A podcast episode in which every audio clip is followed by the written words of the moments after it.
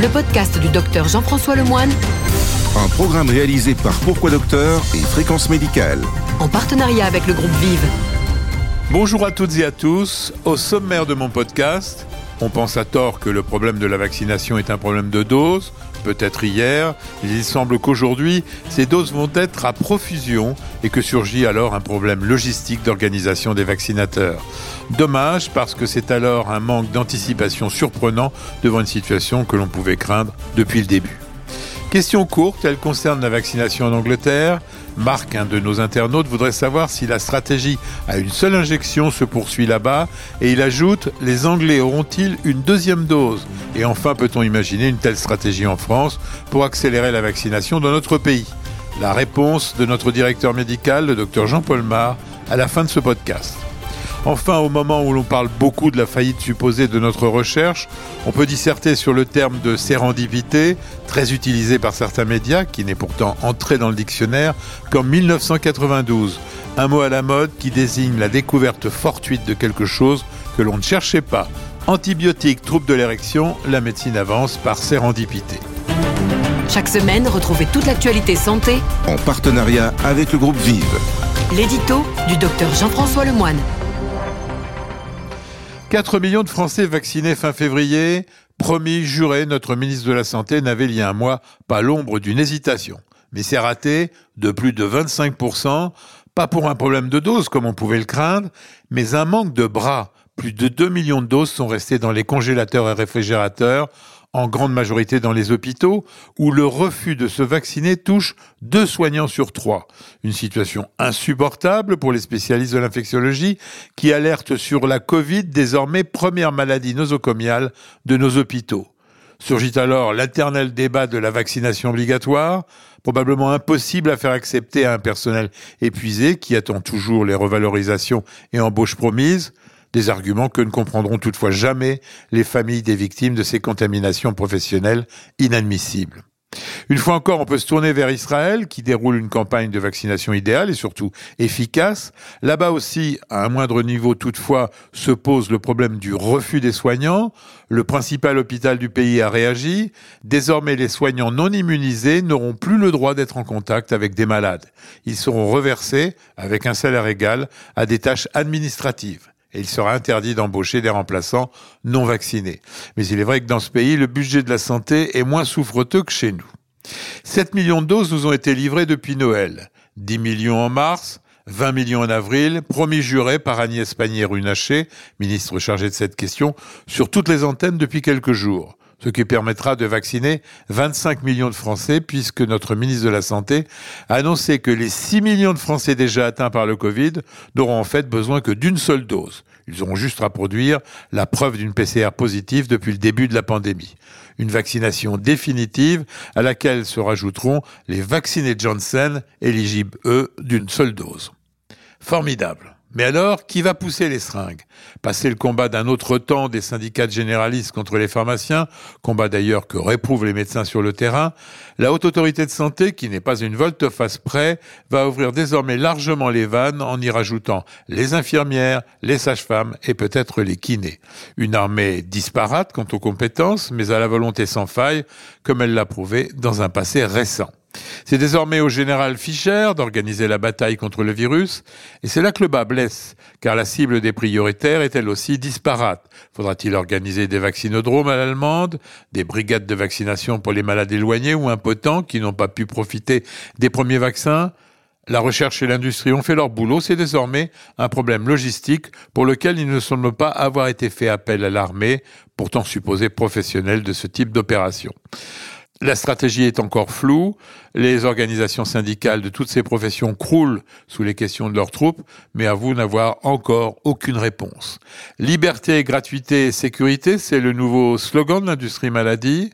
Superbe, si toutefois on ne doit pas ajouter liberté, gratuité, sécurité, désordre.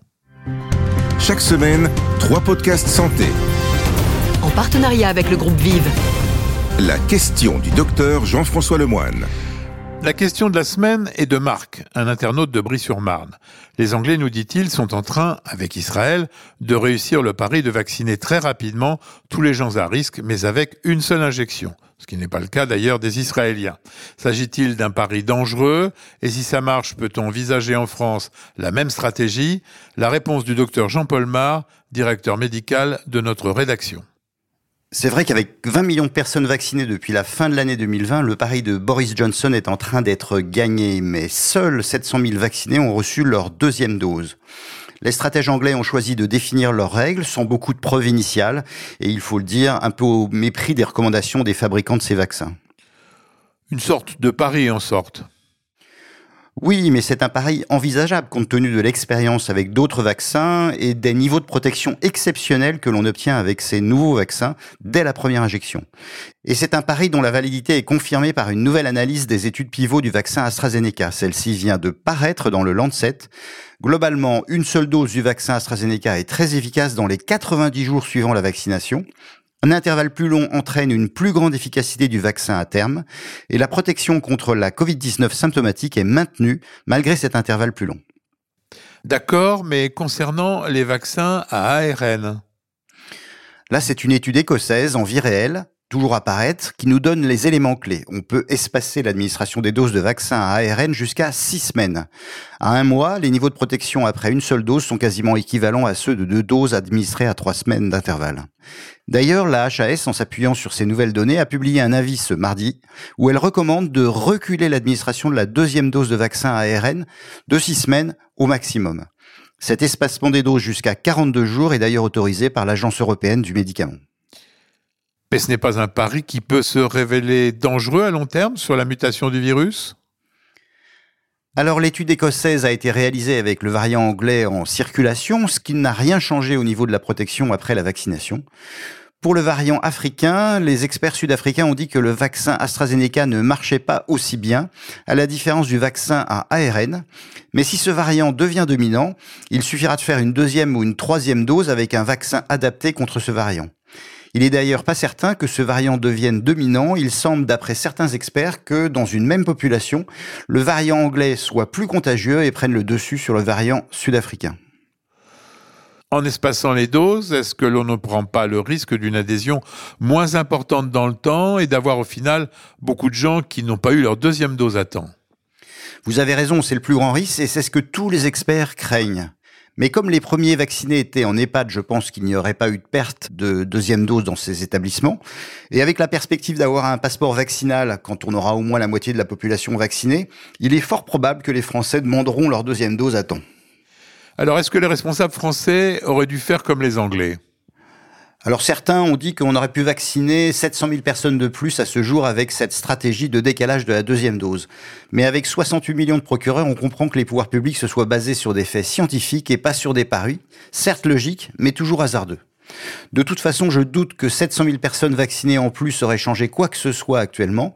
Les personnes âgées ou à risque de Covid grave sont plus de 15 millions en France. Est-ce que nos responsables vont espacer les doses désormais? C'est déjà le cas pour le vaccin AstraZeneca que l'on peut espacer de 9 à 12 semaines. Et comme la HAS vient de valider l'espacement des doses pour les vaccins ARN, je ne doute pas que cela se mette en place désormais. Merci Jean-Paul. Il faut ajouter que concernant la monodose, le vaccin de Janssen qui arrive va mettre tout le monde d'accord. Chaque semaine, retrouvez toute l'actualité santé. En partenariat avec le groupe Vive. La chronique du docteur Jean-François Lemoine. Quand le hasard fait bien les choses, ou la sérendipité, mot très à la mode, comme je vous le disais, dans le domaine de la recherche. Un exemple récent, très connu, est celui de la fameuse petite pilule bleue. Au départ, ce médicament, le Viagra, était en test contre l'hypertension artérielle pulmonaire. Très vite, le laboratoire se rend compte que les espoirs mis en lui ne vont pas se concrétiser. En revanche, un de ses effets secondaires est intéressant, il provoque des érections. Le laboratoire change donc rapidement son fusil d'épaule et développe le médicament dans une autre indication, le traitement de l'impuissance, avec le succès que l'on connaît. L'exemple de sérendipité que l'on cite le plus souvent est celui de la découverte du premier antibiotique, la pénicilline. Son découvreur, Alexander Fleming, qui n'était pas encore sœur, était, paraît-il, un peu négligent. Il serait parti en vacances en laissant à découvert ses boîtes de culture de bactéries qui auraient alors été infectées. Mais s'il était négligent, il était quand même très intelligent puisqu'à son retour, il a remarqué que sur les bords des moisissures, il y avait une zone dans laquelle les bactéries ne s'étaient pas développées. C'est comme cela qu'il a réussi à identifier le champignon tueur de bactéries. Mais la chance ne fait pas tout. La curiosité du chercheur ainsi que sa capacité à répondre à l'imprévu comptent beaucoup. Imaginez une seconde qu'Alexandre Fleming ait jeté ses boîtes de pétri infectées à la poubelle. On n'aurait peut-être jamais connu les antibiotiques.